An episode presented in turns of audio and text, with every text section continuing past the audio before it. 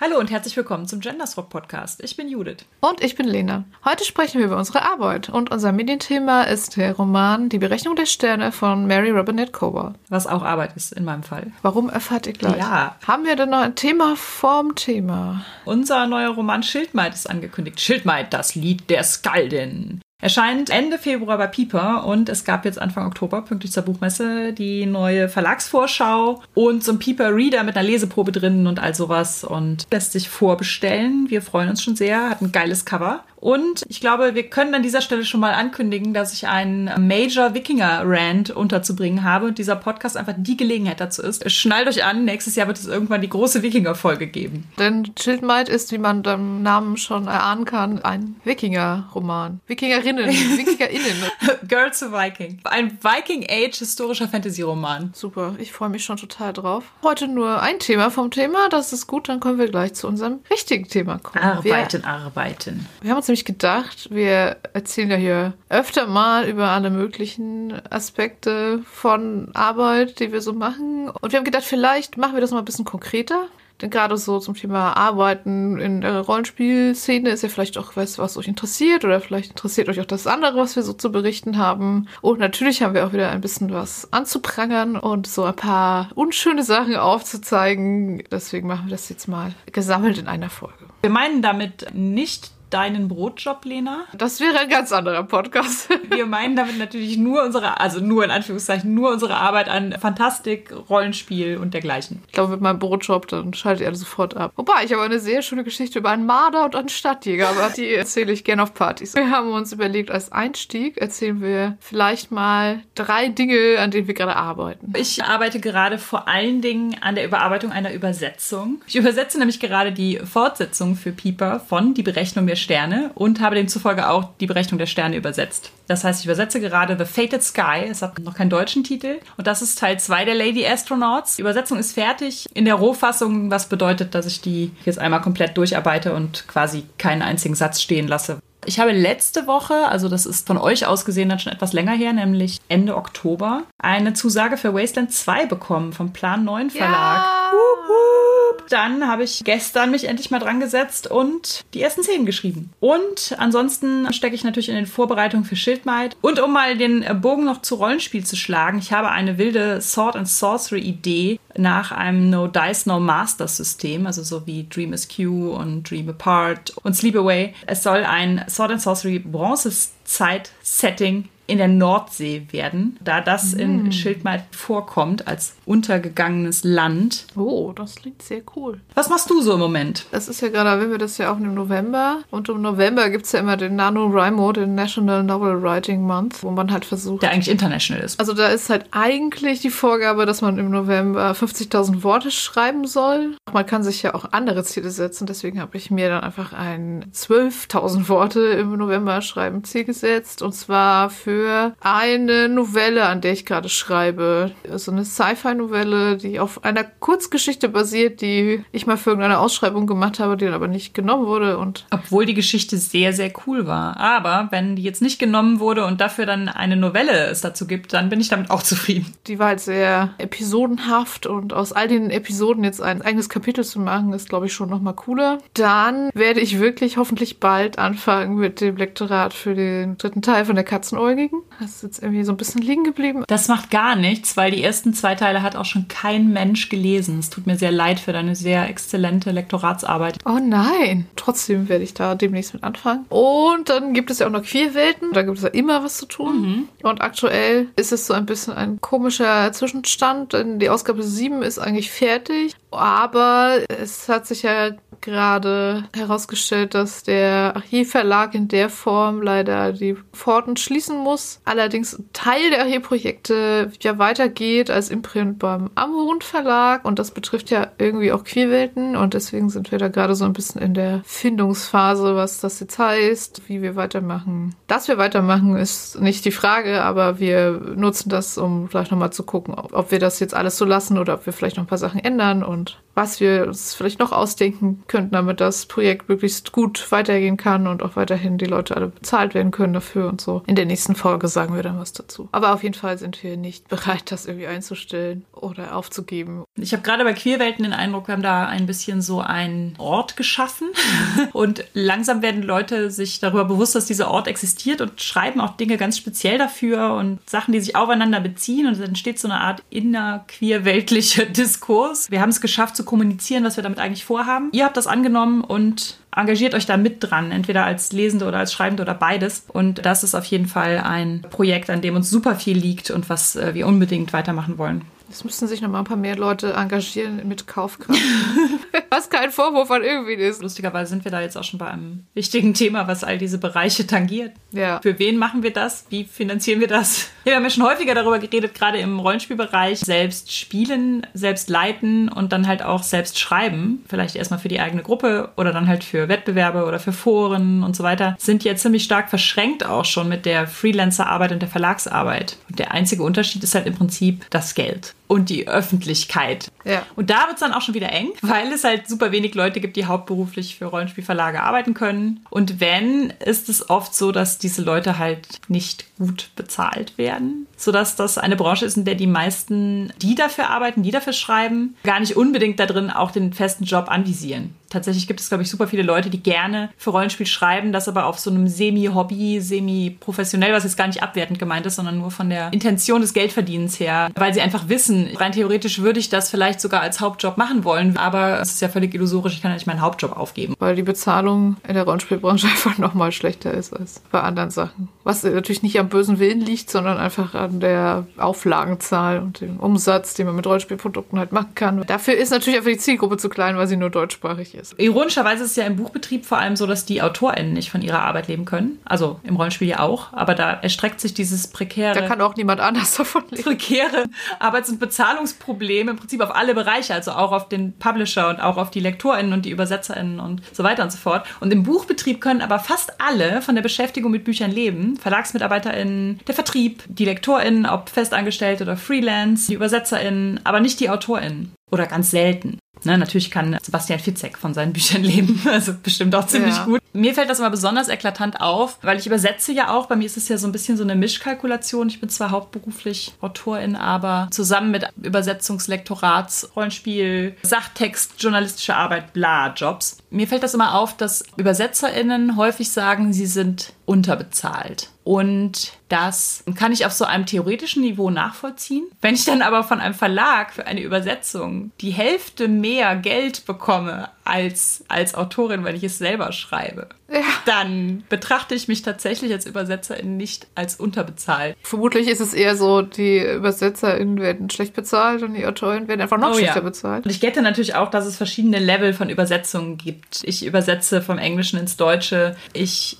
übersetze keine hochliterarischen Texte. Das fällt mir relativ leicht und die Herausforderungen, die es gibt, die finde ich auch alle spaßig und spannend. Und finde da einfach, dass für mich jetzt so das Preis-Leistungs-Verhältnis voll in Ja. Ordnung ist. Ich kann mir aber auch vorstellen, dass wenn ich jetzt was übersetze, wo ich über jedem Satz brüten muss, dann kann ich mir schon vorstellen, dass es dann auch zu wenig Geld ist, klar. Das oder halt der Zeitdruck. Manche Bücher, die so hoch antizipiert Oh ja. werden oder und das ist dann natürlich ziemlich krass, was da an Zeitdruck auch drin steckt, damit das dann klappt. Ja, im Prinzip versuche ich da einfach, dass sich das halt gut liest. Und ich feile dann an meinem Deutsch. Ich lerne mehr über mein eigenes Deutsch, als ich jetzt an Englisch neu evaluieren müsste. Ja. Und ich kann mir vorstellen, dass wenn man was aus einer Sprache überträgt, die mit dem Deutschen sehr unverwandt ist, wie jetzt, was weiß ich, aus einer chinesischen Sprache. Da habe ich vor kurzem einen Werkstattbericht gelesen von einer Übersetzerin, die so ein ganz legendäres Wuxia-Buch übertragen hat wo dann die Schrift nochmal ein anderes Bild transportiert als nur das Wort. Und das hast du im Deutschen nicht. Oh Gott, Und dann ja, musst du versuchen, dafür Entsprechung zu finden. Dann finde ich, braucht diese Frau ganz viel Geld für diese Übersetzung, ja. Oder halt, dass man versuchen muss, ähnliche kulturelle Bilder zu finden und sowas. Das hast du ja bei einer englischen Übersetzung ganz, ganz selten, dass da wirklich eine Diskrepanz ist. Klar, man versucht natürlich den Tonfall des Originals möglichst gut zu transportieren und guckt natürlich immer, was kann man übertragen und was funktioniert einfach nicht. Also so Wortspiele oder so, wie kann man das übertragen?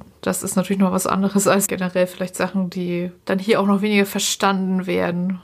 Oder halt so die berüchtigten Fußnoten, die es früher häufiger gegeben hat, ne? So Übersetzungsfußnoten. Ja, ja. Ja, du übersetzt auch. Bis jetzt habe ich ja nur Rollenspiele übersetzt. Nee, stimmt gar nicht. Ich habe ja auch für Roll Inclusive diesen Talk von Every Order übersetzt. Aber genau, hauptsächlich habe ich halt für System Matters ja bei Mythos World und Monster Hearts mit übersetzt. Und das war dann halt auch nochmal wieder anders, weil erstens war das halt immer ein Team. Habe ich nicht alles alleine gemacht, weil das dann vermutlich sehr lange gedauert hätte. Und zweitens war es halt Rollenspiel und nichts Belletristisches. Was natürlich auch wieder eigene Herausforderungen hat. Also, dass zum Beispiel natürlich so bestimmte Fachbegriffe und immer wiederkehrende Formulierungen muss natürlich irgendwie einheitlich sein und muss man sich vorher einigen. Diese ganzen Begriffe, die es bei jedem PBTA gibt, die sollten dann natürlich auch einheitlich sein. Wobei, also, das war ja beides für System Matters und da gibt es halt auch ein Glossar für alle Spiele. So Glossararbeit ist bei sowas ja immer super wichtig. Also ich habe auch für Warhammer übersetzt. Keine Ahnung, wie sowas früher gelaufen wäre. In einer Karteikarte oder irgendwie sowas. Und würdest du sagen, du machst diese Rollenspielsachen nebenberuflich oder in deiner Freizeit? Ja, das ist so die große Frage. Also wenn wir das jetzt ganz steuerrechtlich betrachten, mache ich sie nebenberuflich. Sobald man welche Einnahmen hat, dafür muss man es ja versteuern, auch wenn es da so Freibeträge gibt. Aber das heißt natürlich nicht, dass es ein Beruf ist im Sinne von, das ist mein zweites Standbein. Davon kann ich total toll leben. Aber du machst es auch nicht als Hobby. Es ist auch nicht nur, dass du denkst, ach, das mache ich so gerne in meiner Freizeit, ich setze mich jetzt mal hin und übersetze Mythos World. Ja, das ist halt total schwierig, ne? Ich könnte es natürlich lassen. Ich müsste das alles nicht tun. Ich würde finanziell auch so von meinem normalen Brotjob leben können. Genau. Und das ist halt alles nur, weil ich Bock drauf habe. Es wichtig finde, dass es sowas wie Queerwelten gibt oder weil ich gerne auch mal was veröffentlichen möchte, was ich geschrieben habe oder, oder, oder. Aber es ist natürlich irgend so ein Zwischending aus Hobby und Nebenberuf. Das macht es manchmal auch irgendwie nicht einfacher, dass man nicht genau weiß, mache ich das jetzt noch für den Spaß an der Sache? Ich mache es nicht aus wirtschaftlichen Gründen. Ich verdiene damit im Jahr 1000 Euro. Aber es gibt ja auch andere Gründe für Arbeit. Ne? Es gibt ja auch Gründe, die nicht nur Ja, Wirtschaftlichkeit eben, sind, aus denen man trotzdem arbeitet. Und das ist halt sowas wie, ich möchte, dass Queerwelten existiert. Und ich finde, Hobby wäre für mich, wenn ich es tatsächlich mache, um mich selbst zu beschäftigen, abzulenken oder halt zum Beispiel für meine eigene Runde nur oder so. Also ich weiß, als ich für die 3W6-Con die Abortionists übersetzt habe, weil ich fand, dass die ganzen Handouts und Anweisungen und so besser auf Deutsch sein sollten, wenn wir das auf Deutsch spielen, habe ich das als Hobby übersetzt. Aber wenn ich jetzt für Queerwelten ein Essay übersetzen würde, dann wäre das Job. Auch wenn ich dafür auch nichts kriege. Also ich glaube, der Unterschied für mich ist halt, kann ich es jederzeit einfach einstellen oder nicht? Natürlich kann man immer alles einfach lassen, klar, aber man macht ja ein Commitment sozusagen. Weil ich drüber nachgedacht habe, aus welchen Gründen außer Geld man Arbeit macht, kam mir natürlich wieder der Vergleich mit der Care-Arbeit. Wir Ja. haben es häufiger schon mal angesprochen, unter anderem auch in unserer Privilegienfolge. Und ich glaube, dass tatsächlich so manche Dinge, sowas wie so Fantasy-Szenen oder Rollenspielszenen Care-Arbeit sind. Also so Queerwelten ist vielleicht einfach Fantasy-Care-Arbeit. Wir wollen es da nett für uns haben und für andere wie uns und deswegen machen wir das. Das ist so wie Hausarbeit, aber die Fantastik-Szene ist das Haus. I don't know. Ja, wir richten uns da auch den Raum schön ein. Ich kann es nur aus meiner Perspektive sagen, aber wenn man halt 32 Stunden die Woche Arbeit, Arbeit macht und nebenbei versucht, noch all die anderen Sachen unterzubringen, dann bleibt natürlich eigentlich nur abends, am Wochenende, in der Mittagspause. Sonst kann ich ja bestimmte Sachen auch nicht leisten. Also ich würde natürlich auch gerne mal, keine Ahnung, einen Roman übersetzen, aber kein Verlag würde mich damit jemals beauftragen, weil ich würde ein Jahr dafür brauchen. Wenn mich jetzt jemand fragen würde, willst du dieses Rollenspiel, von dem du noch nie gehört hast und was dich thematisch auf den ersten Blick nicht anspricht, übersetzen, dann würde ich auch sagen, nee, das Geld kommt ja eh woanders her. Es gibt da irgendwie zwei Möglichkeiten, die sind beide scheiße. Das ist das Problem.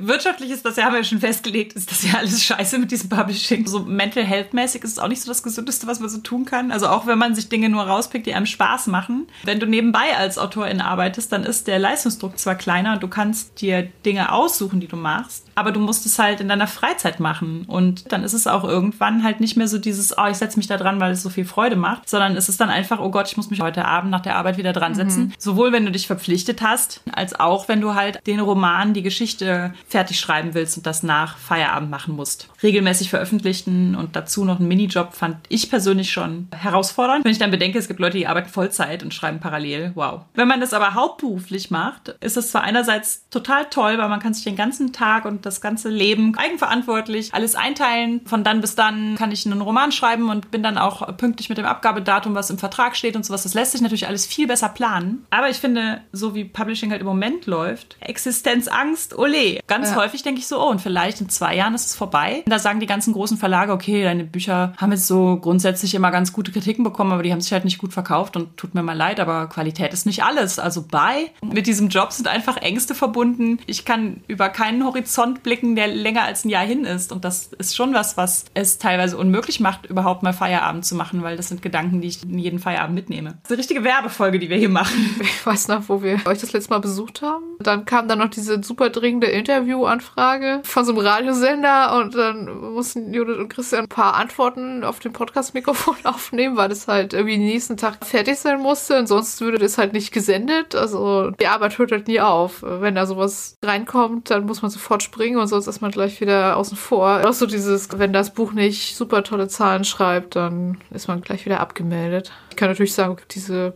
ominöse Novelle, sie ist womöglich irgendwann fertig. Wenn ich keinen Verlag finde, dann mache ich Self-Publishing und verkaufe 50 Stück. Egal, es ist ja nicht das, womit ich Geld verdiene. 50 Leute haben sich darüber gefreut, cool. Was ich auch immer wieder sehr erstaunlich finde, ist, dass äh, viele Jobs im Veröffentlichungskontext quasi ausbildungslos sind. Also except that they're not. Ganz häufig sind es keine Jobs, in denen man zum Beispiel was studieren oder eine Ausbildung machen kann und dann ist man das. Also dann ist man Lektorin, Übersetzerin, Autorin oder so. Ja, ne?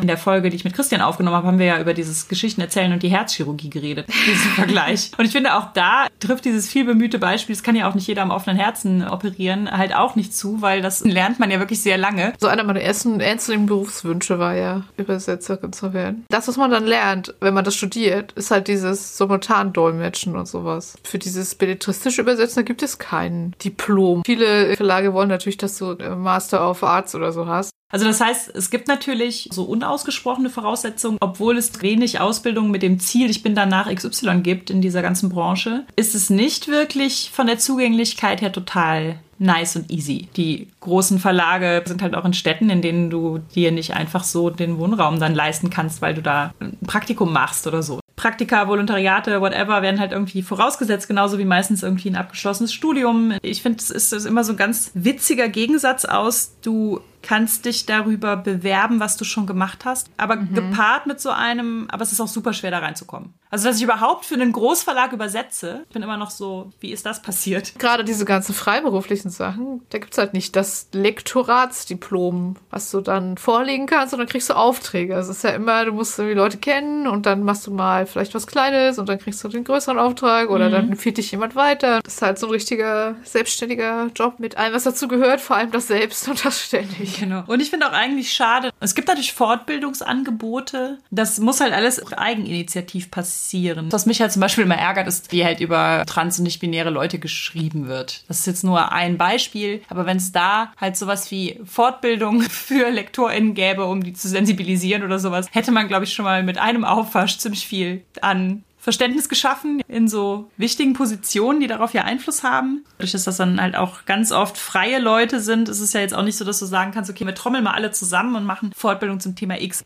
Jetzt haben wir viel Schlechtes gesagt. Warum schreiben Leute überhaupt noch? Es ist ja nicht so, dass wir jetzt alles doof finden, sonst würden wir es ja nicht machen. Wir schreiben ja trotzdem noch und wir lektorieren. Ja, weil wir Natural Born Storytellers sind. Wenn ihr die Folge dazu noch nicht gehört habt, das war die vorletzte. Ja, das heißt, nehmen wir an, ihr wollt auch schreiben. Oder übersetzen oder lektorieren oder dergleichen. Möchtest du vielleicht mal aus deiner Position erzählen, weil das ist ja vielleicht die zugänglichere erstmal, weil wenn ich jetzt erzähle, wie ich als Vollberufsautorin arbeite, hat nicht ganz so Ja. viel Mehrwert. Also schreibtechnisch, da sind jetzt wieder zwei Bereiche. So einmal Rollenspiel und einmal belletristisches Schreiben. Eigentlich schreibst du ja auch noch Sachtexte. Genau, also wir sind ja hier ein Rollenspiel-Podcast. Fangen wir mit dem Yes. Rollenspiel an. Wir hatten es ja schon ein paar Mal erwähnt, da ist die Nähe natürlich sehr groß zwischen SpielerInnen und Verlagen. Ne? Man sieht sich vielleicht mal auf einer Convention oder man hat mal irgendwie einen Austausch zu irgendeinem Produkt oder es gibt mal irgendwie eine Fanspielhilfe, die man gemacht hat. Auch im Rollenspielbereich gibt es ja immer mal wieder so Wettbewerbe, die Verlage ausschreiben. Oder einfach auf einer Einreichung. Also System Matters macht ja zum Beispiel immer diese Fan-Signs oder diese Blaupausen-Geschichten, wo einfach verschiedenste Ideen so gesammelt werden. Ein W10 Dinge, die man im Dungeon finden kann oder so. Und das sind natürlich super Sachen, um da ranzukommen, wenn man da mitmacht und vielleicht coole Ideen hat. Oder es gibt manchmal auch Abenteuerwettbewerbe oder manchmal gibt es auch NSC-Wettbewerbe, wo man was einschicken kann. Oder man hat einfach irgendwie eine Idee für irgendwas Kleines, spricht mal eine Person auf einer Convention an und fragt, hier kann ich das mal schicken. Und das heißt natürlich nicht, dass es auf jeden Fall klappt. Aber Aber das heißt auch nicht, dass es nicht klappt. Genau, und auch im Rollenspiel gibt es ja Self-Publishing-Plattformen, also zum Beispiel Drive-Thru-RPG, wobei das eher vergleichbar ist mit Books on Demand. Ein Portal, wo man halt durchaus auch Druck in Auftrag geben kann. Und dann halt sowas wie Itch.io, was glaube ich mit Game-Hacks und sowas angefangen hat, wo aber mittlerweile halt auch ein super florierender Markt für Rollenspiele ist, wo man halt entweder Pay What You Want oder halt zu festen Preisen das vertreiben kann. Manchmal gibt es auch diese Wettbewerbe mit so 200 Wort Rollenspielen, also wo man das ganze Rollenspiel in 200 Worten beschreibt. Ja, oder der Winter One-Page-Contest und so. Also auch tatsächlich in der deutschen Rollenspielszene gibt es ja schon echt relativ viel von so kleinen Sachen, wo man einfach reinkommen kann. Die Game Jams, die der 3W6-Podcast in letzter Zeit macht. Natürlich, wenn es jetzt eher so was Spezifisches ist, also sowas wie, ich möchte jetzt total gerne mal für TSA schreiben oder für Shadowrun ist in Deutschland ja auch relativ viel Originäres, dann kann man da schon durchaus auch rankommen. Also bei mir damals mit dem Rollenspiel, das war ja so ein Umweg über Nandorion, das ist diese DSA-News-Seite, wo ich halt mitgearbeitet habe und ein paar Leute von da wollten halt ein Abenteuer schreiben und dann ist jemand abgesprungen und dann haben sie mich gefragt, ob ich mit dabei sein will. Und dann habe ich gesagt, ja klar. Und was so Übersetzung und Lektorat angeht, das ist ja auch für Uhrwerk gemacht, für Tarun. Da kannte ich halt die Leute, die das geschrieben haben. Kannte ich halt auch von der Convention, also nicht jetzt vorher oder so. Und die die System Matters Geschichten, ja, da war ich so auf der Nordcon, da bin ich danach mal hingegangen und habe gesagt, ja, ich hätte auch Interesse mal Lektorat zu machen oder Übersetzung oder Korrektorat und dann haben sie sich das sozusagen gemerkt und haben mich dann mal angesprochen, als es um Mythos Word ging und dann habe ich irgendwie eine Probeübersetzung gemacht von einem so einem Playbook und das fanden sie dann gut und dann durfte ich noch mehr machen. Also das war wirklich relativ niedrigstufig daran zu kommen. Mein oder unser erster Rollenspieltext war auch ein Wettbewerbsbeitrag, quasi DSA Antike Wettbewerb und Sachtexte für Tor Online. Da gab es ein Kontaktformular. Darüber bin ich da auch dran gekommen, genau. Also speziell im Fall von Tor Online ist das jetzt gerade im Moment leider, glaube ich, nicht mehr so der Fall, weil Tor Online sich auch gerade umstrukturiert und einen neuen Modus operandi sucht. Das heißt, da können wir euch jetzt leider im Moment nicht empfehlen, da einfach mal über das Kontaktformular zu schreiben, vielleicht in ein paar Monaten wieder. Das betrifft ja auch andere durchaus Portale, vielleicht sogar auch Zeitschriften, wo man mal irgendwie was einsenden kann und sowas. Also wenn ihr da Interesse habt an einer bestimmten Publikation und wärt gerne dabei, dann können wir eigentlich nur sagen, versucht es Mal. Was Kurzgeschichten und dergleichen angeht, ist die niedrigstufigste Einstiegsmöglichkeit auch, diese Ausschreibung, die es gibt. Jedes Jahr gibt es bestimmt, ich würde mal sagen, mindestens ein Dutzend Ausschreibungen für verschiedenste Kurzgeschichten, Anthologien, sei es fantastisch oder nicht fantastisch. Manchmal haben die Einschränkungen, dass sie zum Beispiel so nur für Leute aus einer bestimmten Stadt sind oder nur bis zu einem bestimmten Höchstalter oder sowas, aber die meisten sind einfach offen. Also die meisten meiner Kurzgeschichten sind ja gar nicht so viele, die es von mir gibt. Aber die meisten habe ich auch einfach über eine Ausschreibung untergebracht. Queerwelten zum Beispiel. Hat eine ständige offene Ausschreibung. Ich finde auch grundsätzlich grundsätzlich ist es relativ gut möglich, eine Kurzgeschichte oder Beiträge für ein Rollenspiel oder ne, Sachtexte oder sowas zu veröffentlichen. Und die großen Klopper sind dann im Prinzip den eigenen Roman irgendwo unterzubringen oder zum Beispiel ein ganz eigenes neues System zu schreiben für ein Rollenspiel und das als Buch in einem Verlag publizieren zu wollen. Das sind so die Sachen, wo man einfach echt irgendwie Glück haben muss. Oder wie Oliver Plaschka uns mal gesagt hat, ich weiß nicht, ob das von ihm ist, aber ich kenne es von Oliver Plaschka, also einem deutschen Fantastikautor, der immer sagte, von den drei Dingen Glück, Talent und Vitamin B muss man mindestens zwei haben, um veröffentlicht zu werden. Ich glaube, Kurzgeschichten gehen auch, wenn man nur eins davon hat und Beiträge zu Rollenspielen und so. Aber wenn man tatsächlich einen Roman irgendwo unterbringen will, dann ist das halt einfach schon ein bisschen schwieriger. Bei Romanen, wenn es euer Erstling ist und ihr den an einen Verlag bringen wollt, ist es ganz häufig notwendig, dass ihr ihn komplett geschrieben habt. Das scheint jetzt vielleicht irgendwie erstmal logisch zu sein, ist aber tatsächlich gar nicht so Usus. Also tatsächlich verkaufe ich keine komplett geschriebenen Bücher an Verlage, sondern ich verkaufe quasi Ideen und schreibe dann die Bücher, wenn die Verlage zugesagt haben. Das funktioniert bei einem Erstling aus mehreren Gründen nicht. Und der offensichtlichste ist wohl, dass es der Erstling ist und der Verlag gar nicht abschätzen kann, ob man ihn überhaupt zu Ende schreibt. Das heißt, wenn ihr einen Erstling an den Verlag bringen wollt, ist es ratsam, zumindest den ersten Entwurf geschrieben zu haben, dann ist natürlich die große Hürde, dass das bei den großen Verlagen dann meistens nirgendwo hingelangt. Also wenn man dann seinen Erstling einsendet, frohen Mutes, dann landet das auf einem sehr großen, sehr hohen Ablagestapel wird irgendwann von der bereits erwähnten Volontärin durchgegangen, die dann zu den allermeisten Titeln einfach einen netten Standardbrief schreibt und es kommt ja. dann wieder zurück. Das ist nicht immer der Fall. Ich kenne tatsächlich Leute, die haben einen Roman eingereicht, ihren ersten Roman und der Verlag hat den aus dem Stapel gefischt und veröffentlicht. Und das war der Beginn einer großartigen Schriftstellerinnenkarriere. Ich habe irgendwie zehn Jahre, glaube ich, auf Stapeln verbracht. Also nicht ich persönlich, sondern Bücher von mir. Doch, persönlich. Judith hat da gesessen und die Volontärin böse angeschaut. ja, gerade bei großen Verlagen ist es so, dass man ohne Agentur eigentlich kaum zu einem Verlagsvertrag kommt und zu einer Agentur kommt man aber auch nicht so einfach, weil bei der Agentur im Prinzip dasselbe System vorherrscht. Es gibt einen riesigen Stapel von eingereichten Projekten und du brauchst Glück, Talent und oder Beziehungen. Zum Glück sieht es bei Kleinverlagen ein bisschen besser ja. aus. Also es gibt durchaus Kleinverlage, die haben immer auf ihrer Website stehen, ob sie gerade Manuskripte annehmen oder nicht. Ich glaube, worauf man achten sollte, ist halt, was sucht der Verlag. Auch Kleinverlage haben ja meistens ein relativ klares Profil. Also suchen vielleicht schon Fantastik, aber nicht alles davon. Nur Fantasy und keine Science Fiction. Halt auch die Angaben befolgen, das ist auch immer schon mal sehr nützlich. Also ich habe ja. ja auch in einem Verlag äh, gearbeitet vor einiger Zeit und war da auch dafür zuständig, diese Manuskripte zu sichten, die ankamen. Das heißt, die meisten Verlage wollen zwar wissen, ist der Roman schon fertig oder nicht, wollen aber vielleicht nicht den kompletten Roman geschickt bekommen, sondern aussagekräftige Leseproben, also immer mal gut lesen, was die auf ihrer Website überhaupt verlangen und halt ein aussagekräftiges Exposé und das umfasst auch, dass ihr das Ende verratet. Im besten Fall ist es eine spannende Zusammenfassung eures Buches, aber ich finde, meine Exposés lesen sich immer eher langweilig, aber meine Bücher werden trotzdem veröffentlicht. Also ist das vielleicht auch uh, the way Exposés go. Ihr fasst einfach von vorne bis hinten das Buch zusammen zusammen. Es gibt auch Muster natürlich irgendwie dafür,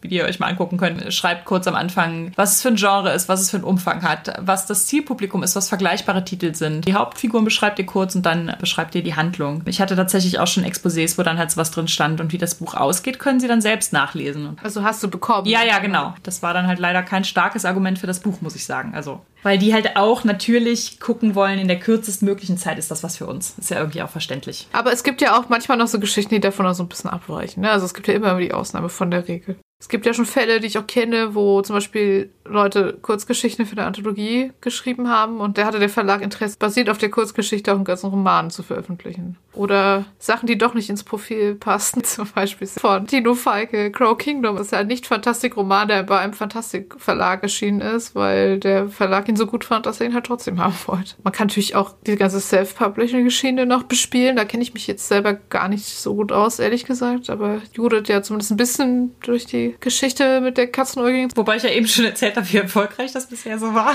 Ja, aber es gibt ja auch super erfolgreiche. Da kann ich jetzt leider nicht aus eigener Erfahrung von berichten. Da gibt es auch wirklich viele Ratgeber online. Ja, das stimmt. Und ich weiß auch, dass es bestimmte Strategien gibt, die man verfolgen kann und so weiter. Ja. Und dass ich keine einzige davon bei der Katzenäugigen verfolgt habe, weil es einfach mein Herzensstipendiumsprojekt mhm. war, das ich endlich mal rausbringen wollte und das jetzt Cover hat, die aussehen wie der Wandteppich von Bayeux und dass das alles kein Verkaufsargument ist, war mir vorher klar. Aber da muss man sich halt einfuchsen und das sind ganz eigene Regeln des Marktes, marktregelt, ja. die man befolgen muss, glaube ich, um Self-Publishing erfolgreich zu sein. Und da habe ich mich noch nie drin eingearbeitet. Das heißt, wenn ihr das machen wollt, ist das natürlich eine super Möglichkeit, um nicht zehn Jahre auf dem Stapel zu liegen. Und ich hätte das definitiv auch gemacht, wenn ich nicht schon so alt wäre, dass damals, back in the age, als ich 20 war, einfach diese ganze Self-Publishing-Kiste halt noch gar nicht. E-Books. Es gab diese ganzen Druckkosten-Zuschussverlage und es fing langsam ja, an ja. mit Books on Demand und so. Das sollte man vielleicht nochmal betonen. Also ich glaube, das wissen die meisten, aber Druckkostenzuschussverlage, also Verlage, die von euch Geld wollen, damit sie euch veröffentlichen, das ist immer ein Scam. Es gibt keinerlei seriöse Verlage, die das tun. Ja, und dazu gehören auch Sachen wie, du musst zwar nichts für den Druck bezahlen, du musst uns aber nachher so und so viel Prozent der Auflage abkaufen. Das ist dasselbe. Der Geldfluss muss immer entgegengesetzt den Machtverhältnissen laufen. Ja, also das Geld mhm. läuft vom Verlag an den Agenten, der vielleicht dazwischen geschaltet ist, an die Autorin und nicht genau. andersrum.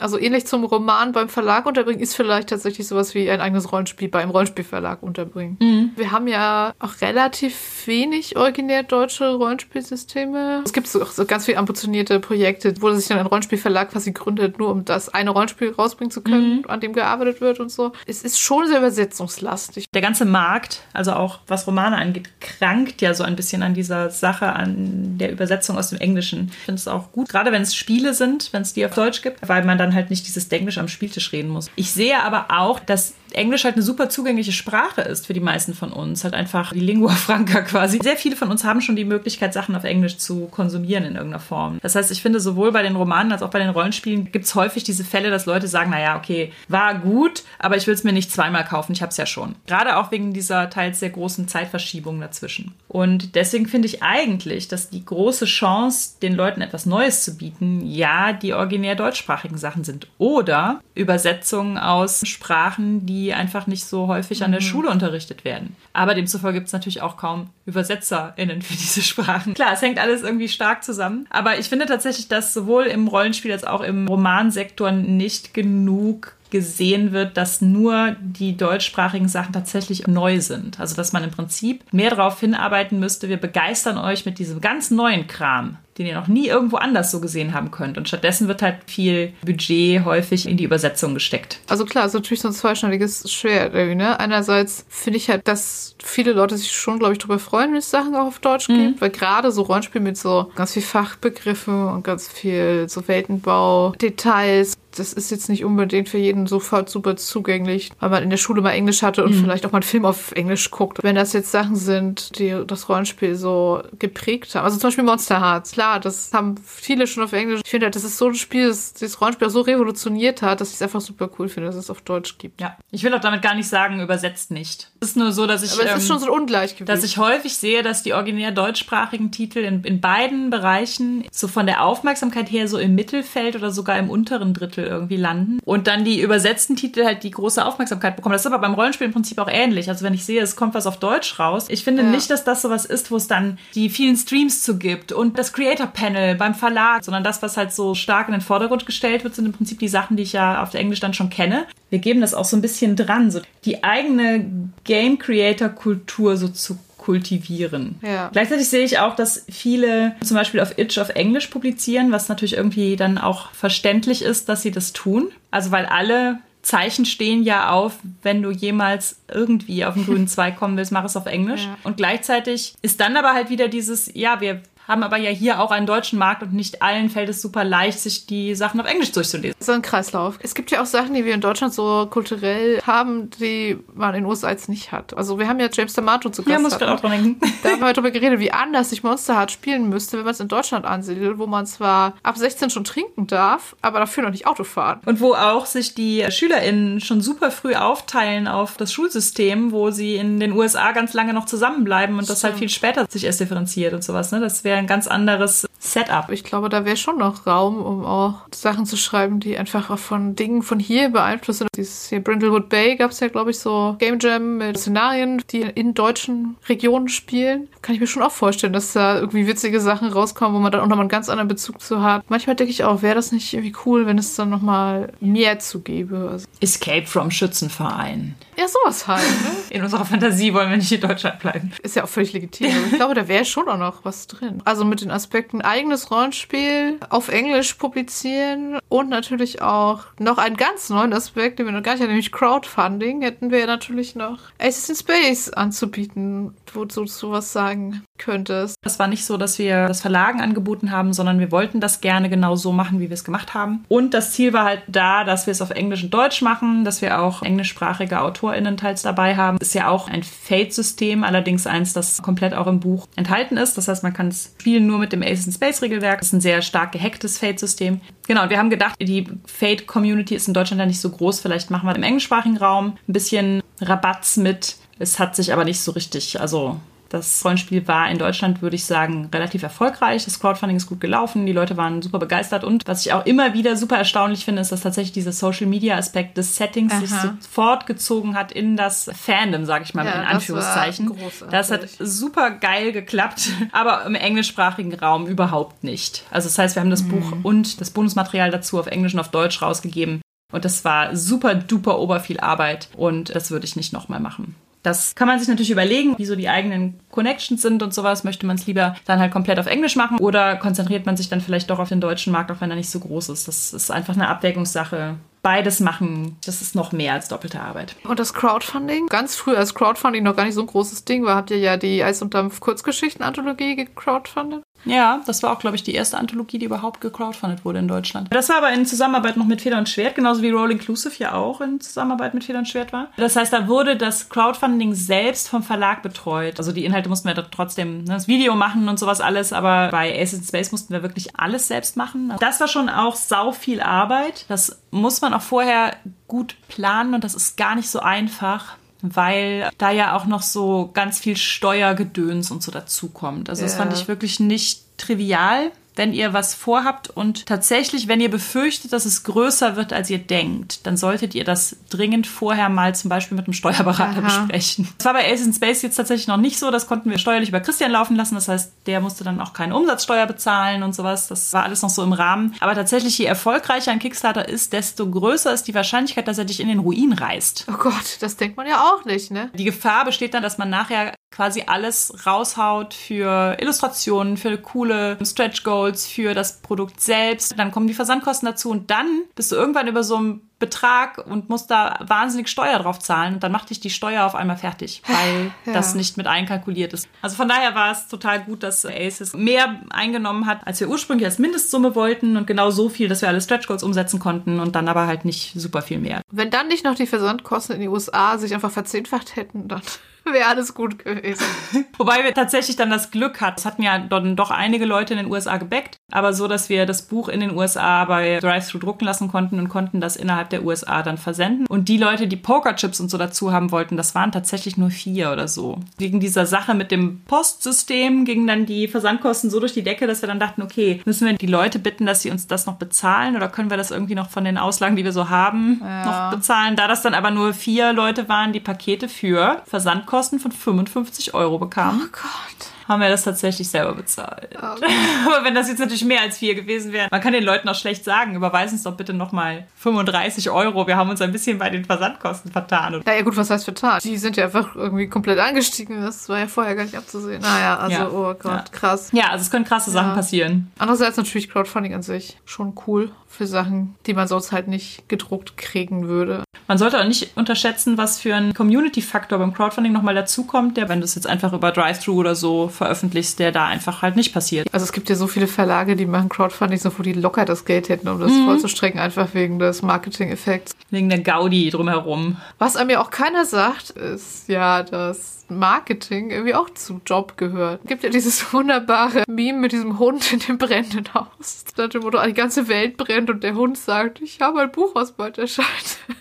Und das ist natürlich auch gerade so dieses und letztes Jahr so ein Ding gewesen. Please buy my book. Es ist jetzt nicht so, dass man das Buch irgendwie abgibt und dann passiert irgendein Wunder und irgendein äh, magischer Marketing-Kobold macht Marketing. Ich muss auch sagen, Marketing kind of sucks. Also weil das einfach so super typabhängig ist, ob du gerne Marketing für deine Sachen machst. Aha. Also mir fällt das halt tatsächlich, ich weiß, man denkt das nicht so, weil ich einfach ständig irgendwas raushaue, weil ich mittlerweile einfach jede Scham verloren habe. Aber eigentlich habe ich tatsächlich große Hemmungen, über meine eigenen Sachen zu schreiben und die anzupreisen. Ich weiß, dass ganz viele KollegInnen das auch haben und auch dieses Ja. klassische Imposter-Syndrom. Das sind einfach auch so Felder, bei denen man selber irgendwie überlegen muss, was kann ich davon noch machen? Womit fühle ich mich wohl? Gut, was kann ich so rechts und links mal gucken, was die anderen so Aha. machen? Man sieht natürlich auch von außen nicht, was funktioniert. Was ich selber total ätzend finde, ist, wenn die einzige Online-Präsenz, die man so hat, sich nur darauf beschränkt. Also es gibt so Leute, fällt mir auf Twitter immer mal wieder auf, die biegen jede Antwort auf irgendwas so zurecht, dass es Werbung für sie ist.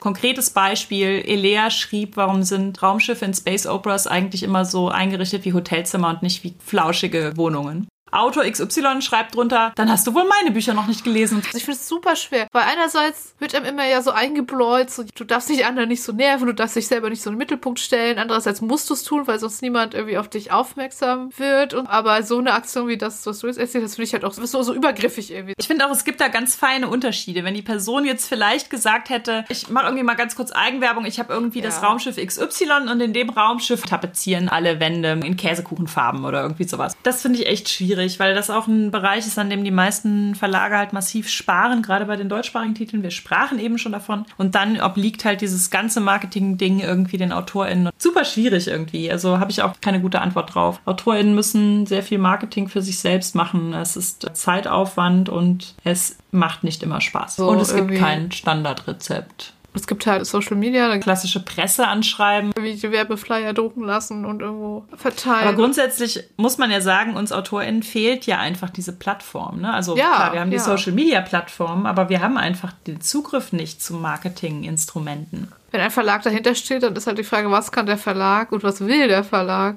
Da reinstecken. So Kleinverlage haben ja nie Geld, also es ist ja leider einfach so. Also das ist so krass, dass es einfach in Deutschland so ist. Es gibt diese Kleinverlage, wo einfach eine Person sich mit ihrem Dayjob finanziert, einen Verlag haben zu können, einfach null Budget hat für irgendwas. Oder es gibt große Verlage, die irgendwie an so einem aktiengebundenen Konzern hängen. Und wenn das nicht aussieht, als ob sich das super lohnt, irgendein Projekt, dann wird da auch einfach gar kein Budget für eingeplant. Genau, so oder so hat man meistens kein Budget. Ja. Egal bei welchem Verlag man jetzt ist. Und das Ganze beschränkt sich halt auf den Rummel, den man selber auf Social Media macht. Das ist halt einfach echt nicht so cool. Also man zieht sich dann schnell den Schuh an, ich habe nicht genug Leute erreicht. Was aber nie dein Job war, eigentlich. Also es kann irgendwie nicht mein Job sein, möglichst viele Follower aufzubauen, um denen mein Buch zu verkaufen. Ich möchte Bücher schreiben und nicht irgendwie Leute zu einer Verkaufssituation scammen. Man hat dann immer das Gefühl, oh nee, wenn ich jetzt schon wieder was dazu poste, dass ich hier was veröffentlicht habe. Was ja aber eigentlich auch sinnvoll ist, weil es hängen ja nicht alle Leute jeden Tag 24 Stunden mhm. Auf Twitter. Das ist, ist auch wirklich nicht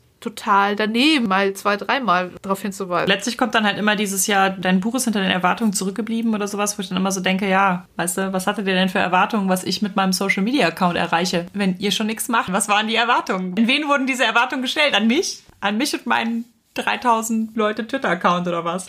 Da hat auch, also ich glaube, mit uns beiden sehr resoniert, dass wir vor kurzem einen Thread gelesen haben, den verlinken wir einfach mal in den Show Notes, wo es darum geht, dass Leute in einen bestimmten Bereich kommen und herausfinden, es gibt da keinen Platz für sie. Also könnten wir jetzt mal so als völlig aus der Luft gegriffenes Beispiel sowas nehmen wie Frauen in der Science Fiction oder queere Leute im Rollenspiel. Nur so als hypothetisches Beispiel. Die sind aber fest entschlossen, doch irgendwie für sich und ihre Leute einen Platz zu gestalten, weil es kann doch nicht sein, dass sie in dieser Szene einfach nicht stattfinden. Also fangen sie an, diesen Platz für sich und andere zu schaffen und sind dann nachher die, die aktivistisch dafür gesorgt haben, dass jetzt endlich mal der Blick auf diese Missstände fällt. Ja, also dass es zum Beispiel keine Frauen in der Science Fiction Aha. gibt. Dann sagt man so, ja hier, die Aktivistin Theresa Hannig hat eine mhm. Science Fiction Autorinnen Wikipedia-Liste angelegt. Und wofür ist Theresa Hannig dann jetzt am allerbekanntesten für die Science Fiction Autorinnen-Liste? Was eine gute Sache ist, ja. Aber Theresa Hannig wollte eigentlich auch einfach nur Bücher schreiben, ja. Wie sehr viele von uns. Eigentlich sind wir nur gekommen, um das zu machen, was die anderen auch immer schon gemacht haben. Aber es gab halt keinen Platz für uns, also mussten wir uns einen Platz irgendwie schaffen. Und jetzt ja. sind wir dafür bekannt, dass wir diesen Platz geschaffen haben. Das ist ja teilweise sogar in Rezensionen zu Werken selber. Die Vögte, die sind ja sehr dafür bekannt, dass sie auf Diversität achten. Und in diesem Buch finden sich auch an diversen Figuren das, das, das und das. Und das finde ich jetzt gut oder schlecht oder ich finde das über übertrieben, bla bla bla.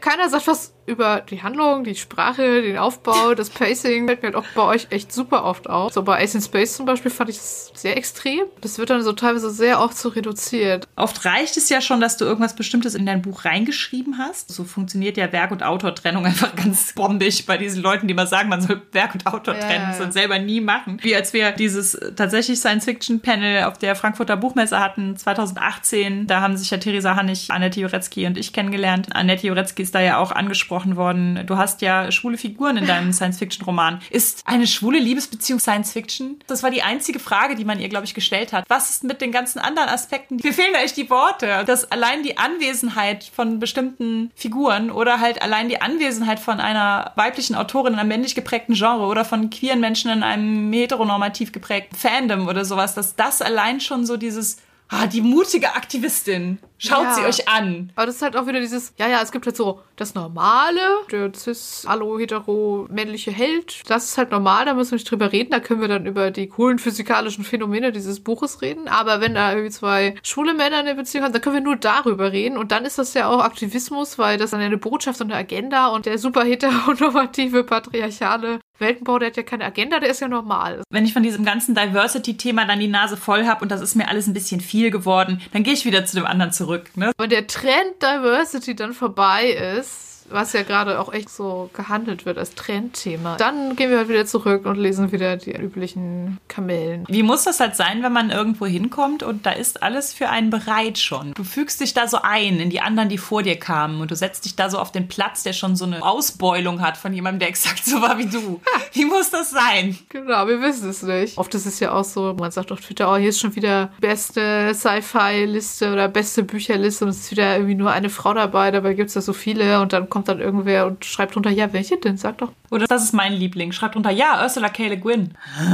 Also ich liebe Ursula K. Le Guin, aber hey, sie ist kein Einhorn, ne? Sarah Fatun Heinze, die ja auch schon hier mal zu Gast war, unsere Utopien-Folge, hat er dann euch auch dazu was auf Twitter geschrieben, dass diese Bezeichnung von Aktivismus oder AktivistInnen echt irgendwie teilweise so sehr unangenehm ist. Ich als Person möchte auch meinen Platz haben und irgendwie partizipieren können. Ich möchte auch einfach nur da sein und mitmachen können und nicht dafür angefeindet werden und nicht dafür ausgegrenzt werden muss man das schon als Aktivismus bezeichnen. Das ist ja auch im journalistischen Bereich wirklich sehr oft. Wenn zum Beispiel queere Menschen darüber schreiben, dass das äh, TSG transfeindlich ist und abgeschafft gehört, dann sind sie gleich Aktivistinnen. Und wenn dann irgend so ein konservatives Think-Piece dazu erscheint über die große Transgender-Verschwörung, äh, dann ist das nicht irgendwie aktivistisch. Als wäre Aktivismus nur das, was den Status quo herausfordert und nicht das, was ihn erhält. Ja, hm. richtig. Ich habe auch schon Dinge gemacht im Internet, wo ich sagen würde, ja, das könnte man aktivistisch nennen. Irgendwie Anfang des Jahres hatte ich ja mal so eine kleine Spendenaktion gemacht für Hotelunterbringung für Obdachlose im Winter. Wenn das jemand jetzt aktivistisch ist, ja, finde ich, ja, war eine Aktion, habe ich gemacht, kann ich mitleben, das war dann aktivistisch, klar. Aber wenn man einfach sagt, oh hier, die Lena gibt dieses Kurzgeschichtenmagazin mit raus, wie aktivistisch, dann irgendwelche anderen Magazine von so alten weißen Männern, die sind dann einfach nicht aktivistisch, weil Warum eigentlich? Ja, so ist doch auch unser Podcast immer politisch und die meisten oh ja. anderen Podcasts nicht. Andere natürlich auch. Ja. Shoutout an Nerd ist ihr Hobby und so. Aber nur die sind politisch, die anderen nicht. Die, die nur Männer einladen, um sie zur Zukunft des Rollenspiels zu befragen, das ist der ja, Normalzustand. Die sind ganz neutral. Wir könnten eigentlich auch mal was Podcasten gehen. Ja, ist auch Arbeit, habe ich gehört. Tatsächlich gliedere ich das ja auch in meine Arbeit ein. Ich mache ja meistens die Schneidearbeit und das mache ich tatsächlich auch einfach tagsüber. Und es gehört zu meinem Job. Ich werde nur nicht so richtig gut dafür bezahlt, aber das ist schon in Ordnung. Fühlt euch nicht verpflichtet, aber ihr könnt uns auf Patreon unterstützen. Ich habe halt neulich so geschluckt. Also wir hören ja beide sehr gerne den Our Opinions Are Correct Podcast und du bist ja da auf Patreon Unterstützerin und dann hatten sie ja neulich mal eine Aufstellung gemacht, wie viel Geld sie gerne pro Monat hätten, damit sie zum Beispiel noch mehr GästInnen einladen können und so. Mhm. Und dann hatten sie halt auch eine Aufstellung, was dieser Podcast sie im Monat kostet, weil die den halt nicht selber schneiden. Das Geld, was sie im Monat fürs Editing ausgeben, damit eine Person das macht, was Judith oder ich ganz selten einfach so nebenher macht, das dann so mehrere tausend Dollar im Monat. Und um euch mal einen Überblick zu geben, geben. Also dank eurer großzügigen Patreon- und Kofi-Unterstützung nehmen wir mit dem Podcast im Moment ungefähr 1000 Euro im Jahr ein. Wir geben aber auch ungefähr 800 aus. Und von dem Referenzbetrag machen wir meistens halt lustige Aktionen und schicken euch Dinge zu Weihnachten. Oder kaufen uns ein neues Logo. Wir sind doch schon mal essen davon ja, gegangen, ne? Genau. Aber danach ist es halt auch einfach weg. Das ist halt schon cool, weil er uns wenigstens kein Geld kostet. Wenn uns jetzt niemand unterstützen würde oder wir würden sagen, wir haben keinen Patreon oder kein Steady oder kein Kofi mhm. oder whatever, was ja auch viele Podcasts nicht haben, dann ist das einfach der Betrag, den die halt so Pi mal Daumen da reinstecken, so aus eigener Tasche. Damit es den Podcast gibt, weil es uns halt wichtig ist, ja. Aktivistisch. Also, na, keine Ahnung. Theoretisch könnte ich halt noch mehr Dinge machen, wenn ich weniger Lohn arbeiten müsste. Ich kann aber nicht weniger Lohn arbeiten, weil all die Dinge, die ich mache, einfach 0 Euro bringen. Auf weniger Aufnahmen. Der Podcast bringt kein Geld, die Queerwelten bringt kein Geld. Du kannst bestimmt auch mal Sachen nicht machen, die einfach nicht bezahlt würden. Ja, relativ viel sogar. Ich bin immer ein bisschen neidisch auf die coolen Projekte, die ihr zum Beispiel System Matters macht und ich kann das einfach nicht machen. Das geht nicht. Vorhin, was du gesagt hast mit der Katzenäugigen. Du hast einfach dieses Projekt, das hast du schon ewig geschrieben, jetzt kannst du es rausbringen, kannst Elektorat machen und das Cover dafür bezahlen, dass du aussiehst aussieht, wie du es irgendwie dir vorgestellt hast. Auch wenn es nur drei Leute kaufen, ist es egal, weil du hast ja das Stipendiumsgeld dafür bekommen. Ja, ja letztendlich Wasteland bei dem kleinen Science-Fiction-Verlag kann ich mir auch nur leisten. Also das wollte ja Drömer Knauer auch nicht mehr weiterführen, weil es hinter den Erwartungen zurückgeblieben ist. Ich habe auch ein Corona-KünstlerInnen-Stipendium für Wasteland 2 beantragt und kleine Verlage können ja einfach auch häufig keinen Vorschuss zahlen, also nur Beteiligung, was dann halt erst ein halbes Jahr nachdem das Buch rausgekommen ist, überhaupt halt Geld abwirft für mich. Und da ich mir das normalerweise ganz, ganz schwer nur erlauben kann, war das jetzt auch nur möglich, weil ich das Stipendium bekommen habe. Ich muss auch ganz ehrlich sagen, ungefähr dreimal im Monat denke ich mir, boah, Lena, warum lässt du es nicht einfach bleiben? Statt halt immer irgendwie noch am Wochenende Sachen zu machen oder in der Mittagspause. Also wenn man nicht wirklich für die Sache so brennen würde und es wollen würde, dass es das gibt und dass sich vielleicht zumindest in der Rollenspiel- und der Fantastik-Szene ein bisschen was ändert, dann gibt es einfach keinen Grund, es zu machen, außer reinem Idealismus. Lass uns nochmal zum Schluss über Dinge reden, die man tun kann, um diese Leute wie uns zu unterstützen. Es geht dabei gar nicht um speziell jetzt Lena und mich. Nein, um Gottes Willen. Es geht um alle Leute, die da so vor sich hin strugglen in diesem unterbezahlten Markt machen, regelt das schon der, System. Alle machen das einfach irgendwie nur aus Herzblut und kriegen kein Geld dafür. Irgendwie kleinen Verlag, Rollspielverlag, Dingens. Ihr seid auf jemanden aufmerksam geworden, Verlag, KünstlerInnen und so weiter und denkt euch, boah, die finde ich ja toll. Dann ist der erste Schritt, redet mit Leuten darüber. Wupp, wupp. Ja. Empfehlt es weiter, redet darüber, wie cool ihr das fandet, online, offline, deckt euch zu Weihnachten ein. Teilt Beiträge auf Social Media, folgt zum Beispiel auch kleinen Verlagen und teilt da ab und zu mal was. Das ist ja keine große Verpflichtung. Ne? Also wenn ihr irgendwas cool findet, einfach mal weiter sagen. Machen ja auch super viele von euch. Das wissen wir auch sehr zu schätzen. Wenn euch wirklich was begeistert hat, auch der KünstlerInnen, AutorInnen selber mal eine Nachricht schickt, das freut uns dann immer sehr, motiviert uns total weiterzumachen. Ich weiß auch von anderen KollegInnen, dass die immer mal wieder natürlich auch down sind und glauben, ach, das, was ich gemacht habe, das ändert nichts und alles ist schlecht und das, was ich mache, ist sowieso am allerschlechtesten und sowas. Und für die Leute bedeutet es einfach die Welt, wenn mal wieder irgendeine positive Resonanz mhm. kommt und wenn eine nette Nachricht kommt. Und das kann echt so einen kompletten Tag drehen. Also das ja. sollte man, glaube ich, nicht unterschätzen, in welchen Hochs und Tiefs, wo Kreative so hoch und runter geworfen werden und was da so eine positive Nachricht manchmal ausmachen kann. Total. Und es ist auch nicht zu spät dafür. Also manchmal, glaube ich, denken so, ach, das ja schon seit drei Jahren raus, das interessiert jetzt doch gar keinen mehr. Was ich dazu denke, doch, doch, tut es. ja, das andere ist halt Rezensionen wir haben es schon erwähnt, das Spielchen Amazon-Rezensionen sind leider sehr wichtig, auch wenn ihr die Bücher nicht auf Amazon kauft. Auch Sternebewertungen auf Amazon, wenn sie ein bestimmtes Level erreichen, sorgen dafür, dass die Bücher anderen Leuten vorgeschlagen werden. Müsst auch gar nicht so groß zu schreiben oder so. Wenn ihr eine Meinung dazu habt und fandet es cool, einfach mal fünf Sterne geben und drei nette Sätze schreiben, hilft schon immens. Zumal ja auch es durchaus den Aspekt gibt, dass Bücher downgevotet werden. Gerade halt aktivistische, in Anführungszeichen, Literatur. Literatur. Alle auf den Plattformen, mit denen sie sich wohlfühlen, aber es hilft halt. Und es hilft halt auch leider grundsätzlich überproportional mehr auf Amazon als sonst wo. Leider noch. Sowas wie Vorbestellungen sind auch immer total gut. Wenn ein Buch rauskommt und man das bemerkt, dann ist es auch immer sehr nützlich, gerade bei Kleinverlagen. Bei Kleinverlagen ist es super duper obernützlich, aber auch bei großen Verlagen, das vorzubestellen. Wenn ihr halt eh wisst, ihr wollt es lesen, weil an den Vorbestellerzahlen wird ja schon so gleich so ein bisschen der Erfolg gemessen. Viele Leute haben halt irgendwie einen Patreon, Steady, einen Kofi, irgendwelche anderen Formen von Abo-Dingen.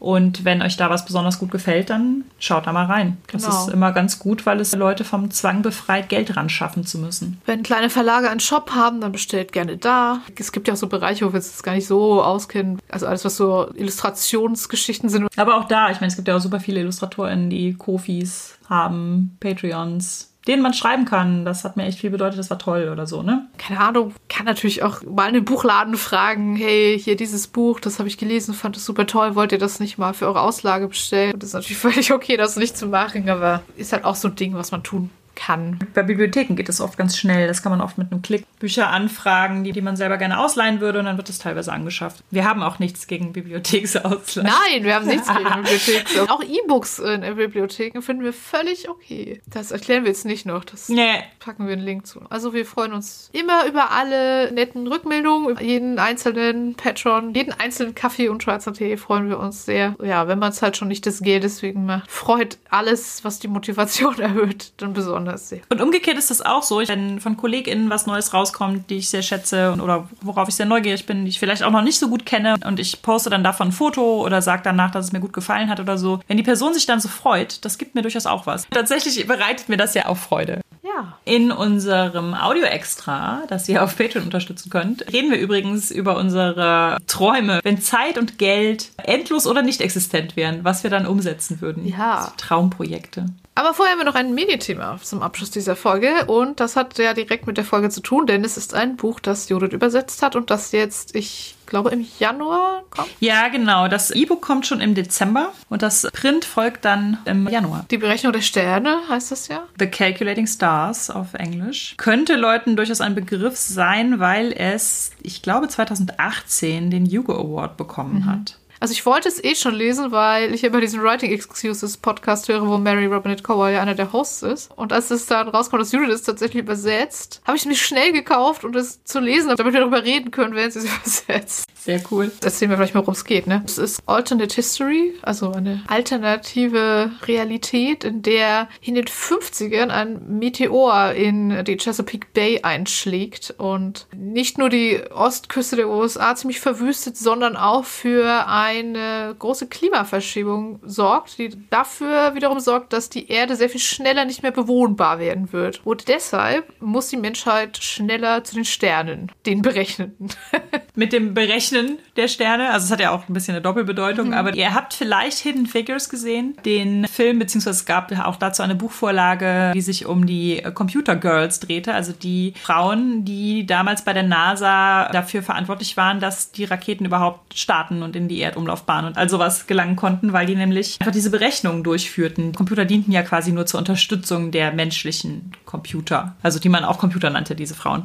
Die Protagonistin des Romans, Elma York, ist genau so eine Computer. Eine Rechnerin ist es, glaube ich, letztendlich im Deutschen geworden. Das heißt, sie arbeitet bei der IAC, das ist die International Aerospace Coalition. Es bricht nämlich relativ schnell in dem Buch auch die Sowjetunion zusammen und dann werden halt sehr viel so internationale Bemühungen zur Raumfahrt angestrebt. Was diese Bemühungen aber alle gemeinsam haben, ist, dass Frauen darin nur als Rechnerinnen beteiligt sind. Also, obwohl Elma und auch, es ist ja in den 50ern, viele andere Frauen zum Beispiel Flugzeuge überführt haben im Zweiten Weltkrieg und deswegen ausgebildete Pilotinnen sind, die auch ganz viele unterschiedliche Flugzeuge fliegen können und ganz viel Erfahrung haben und sowas, wird ihnen erstmal nicht zugestanden, dass sie auch an Bord von Raketen und Raumfahrzeugen und sowas ins All starten können. Das ist so der große Konflikt. Zumindest des ersten Bandes, dass halt Elmar und auch andere Frauen doch schon auch gerne in dieses Astronaut, in, naja, in dieses Astronautin, nicht gegendert, Programm möchten. Und natürlich die Frage, wie geht es überhaupt? Also in den 50ern gab es ja vielleicht erste Satelliten, aber noch keine bemannte Raumfahrt. Bemannte, ja, das ist schon wieder, ja. Wie ist das überhaupt denkbar, dass die Menschheit die Erde verlässt? Das ist ja auch ein Klimawandel, der da passiert und zwar sehr schnell. Das heißt, ich finde, da hat das Buch auch nochmal so eine dringliche Komponente irgendwie, dass die halt auch überlegen müssen. Also da geht es durchaus auch um so wirtschaftliche Interessen. Ist denn wirklich so, dass die Welt ja. unbewohnbar werden wird oder ja. ist das jetzt alles ein bisschen übertrieben? Sollten wir wirklich das Geld in die Raumfahrt stecken oder ist das Geld nicht zum Beispiel in Maßnahmen besser aufgehoben, die halt jetzt irgendwie zur Abkühlung der Erde irgendwas bewirken können? Ne? Und das sind lauter so Themenkomplex, um die es geht. Die Protagonistin selber, deren Bruder Meteorologe ist und die selber halt Mathematikerin und Physikerin ist, ist halt überzeugt davon, dass die Welt irgendwann nicht mehr bewohnbar sein wird und sagt, letztendlich muss man halt gucken, dass die Raumfahrt für möglichst viele Leute möglich ist. Also Elma York hat halt so ein Standing, dass sie eigentlich super prädestiniert dafür ist, so als Galionsfigur sozusagen des Ganzen zu dienen, auch Frauen in die Raumfahrt zu kriegen. Aber sie hat so eine Anxiety-Geschichte, dass sie eigentlich überhaupt nicht vor Publikum auftreten möchte und immer so richtig krasse Anfälle mit Übelkeit und sonst was bekommt, wenn sie irgendwo in der Öffentlichkeit steht. Das finde ich auch eigentlich eine sehr spannende Protagonistin, die dann auch immer sehr gegen sich selber kämpft. Das Coole an dem Übersetzen war eigentlich die deutsche Stimme dieser US-amerikanischen Stimme zu finden. Was teils auch, glaube ich, nicht übertragbar ist. Also so diese Südstaaten-Sachen lässt sich jetzt nicht mit bayerisch oder so abbilden. Oh Gott. So generell ihre Stimme zu finden, die ja was sehr altmodisches irgendwie hat und gleichzeitig halt auch was feministisches. Und auch so ein bisschen sarkastisch. Man ist hier irgendwie so sehr nah. Elma ist eine sehr nahbare Protagonistin, die ich Total. sehr mochte. Das ist auch sehr technologisch advanced. Die Autorin hat sich, glaube ich, auch einfach von der NASA beraten lassen. Ich weiß noch, wo du mir geschrieben hast, dass du diese Berechnung nachvollziehen musstest, wie sehr dieses Wasser sich jetzt erwärmt wegen des Meteoriten und dann irgendwie festgestellt hat, dass man Celsius und Fahrenheit nicht einfach ineinander umrechnen kann. Das Gute ist, im zweiten Band sind die fast komplett aufs metrische System umgestiegen. Das ist halt so quasi so ein bisschen wie ein Zweiteiler. Es ist in sich abgeschlossen, der erste Teil, aber der zweite Teil schließt dann fast direkt daran an. Und dann gibt es faszinierenderweise einen dritten Teil, The Relentless Moon, der eine andere andere Ich-Perspektive hat. Und der spielt wiederum mit dem zweiten gleichzeitig. Das heißt, es ja. ist eigentlich eine Trilogie, die aus drei so mehr oder weniger Einzelbänden besteht. Der erste und der zweite sind ganz stark verknüpft und der zweite und der dritte auch. Ich hoffe, da kommen auch noch mehr. Wenn ihr es noch nicht kennt und jetzt gerne auf Deutsch lesen würdet, dann könnt ihr das jetzt schon vorbestellen. Die Leute im Verlag, die waren alle so angetan, dass die noch bevor der erste Band rausgekommen ist, halt den zweiten Band in Auftrag gegeben haben. Das heißt, ihr müsst nicht fürchten, dass ihr nach dem ersten Band nicht mehr weiter versorgt werdet. Also nochmal die Berechnung der Sterne von Mary Robinette Cooper. Das war unsere 41. Folge über unsere Arbeit. Feedback zur Folge lesen wir gerne auf Twitter unter genderswapod auf Instagram unter Genderswap Podcast, per Mail an feedback at genderswap-podcast.de oder als Kommentar auf unserer Homepage www.genderswap-podcast.de. Wenn ihr unseren Podcast mögt, erzählt euren FreundInnen davon. Gebt uns eine positive Bewertung auf iTunes oder spendiert uns einen Kaffee oder schwarzen Tee. Den Coffee-Link findet ihr unter der Folge. Ihr könnt unseren Podcast und andere tolle Projekte von Judith und Christian Vogt auf Patreon unterstützen. Und für aktuelle News über Neuerscheinungen und weitere Infos könnt ihr unseren Newsletter abonnieren. Diese Links findet ihr ebenfalls in den Show Notes. Wir hören uns im Januar, sagen danke fürs Zuhören und bis zum nächsten Mal. Bis zum nächsten Mal.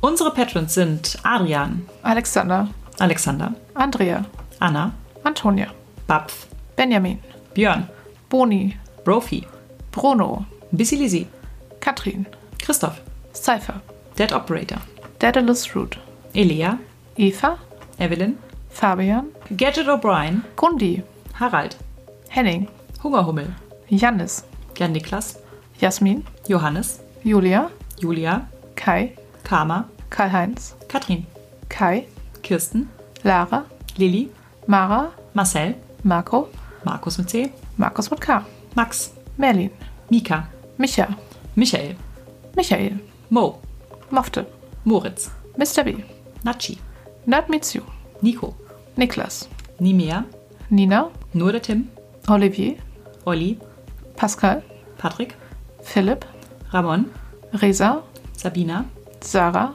Sarah, Schreiberling, Skimi, Shelly, Sol, Sphärenmeisters Spiele, Sven, Tütenclown, Tanja, Technosmurf, Tellurian, Tentacle Duck, Thorsten, Tino, Tjörn, Tobias, Tobias, Tobias, Unique UU Vic. und Senja. Vielen Dank an euch alle. Dankeschön.